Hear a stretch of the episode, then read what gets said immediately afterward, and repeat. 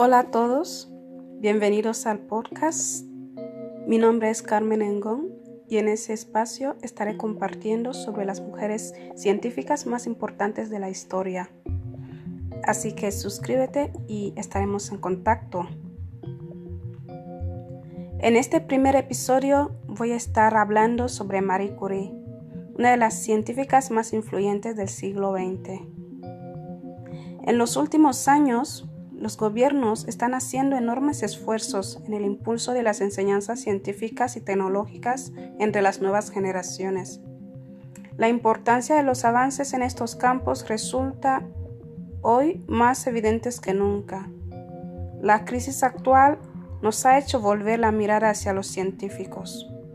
Sus trabajos, esfuerzos e investigaciones resultan fundamentales para el futuro de todos. Pero además este esfuerzo se está realizando por primera vez en siglos también entre las mujeres. Las niñas de hoy, que en un futuro serán las científicas del mañana, para ellas todavía hay peldaños que resultan más complicados de superar. Uno de ellos suele ser la falta de referentes. Marie Curie, eh, bautizada Marie Solomea Skoldowska pasó a la historia como la madre de la física moderna. Nació el 7 de noviembre de 1867 en Varsovia, entonces capital de un país ocupado por Rusia, que tras sofocar varias revueltas nacionalistas, acabó imponiendo su lengua y sus costumbres. Con apenas 15 años María vivió la frustración de no poder ingresar a la Universidad de Varsovia, ya que esta institución no admitía mujeres. Como recurso, Marie tuvo que recurrir a la llamada Universidad Volante, una institución clandestina abierta a las mujeres y que ofrecía a los jóvenes polacos una educación de calidad en su propio idioma. En 1890, su hermana Bronya había podido cursar estudios de medicina en París gracias al dinero que María había ganado ejerciendo como institutriz en Varsovia.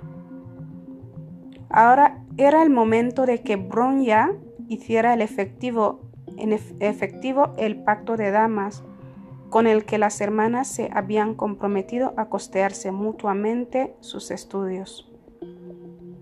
Superadas las reticencias iniciales, Marie aceptó la oferta de su hermana y en 1891, habiéndose cambiado el nombre por el francés Marie, se matriculó por fin en la Universidad de París donde cursó física y química y matemáticas. En 1893 se licenció en física y en 1894 con la ayuda de una beca se licenció en matemáticas. Marie inició su carrera científica en 1894 con una investigación sobre las propiedades magnéticas de diversos aceros que le encargó la Sociedad para el Fomento de la Industria Nacional.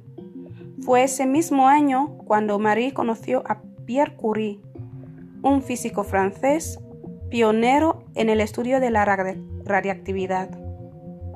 Desarrollaron una profunda amistad y algo más hasta el punto de que Pierre le propuso matrimonio.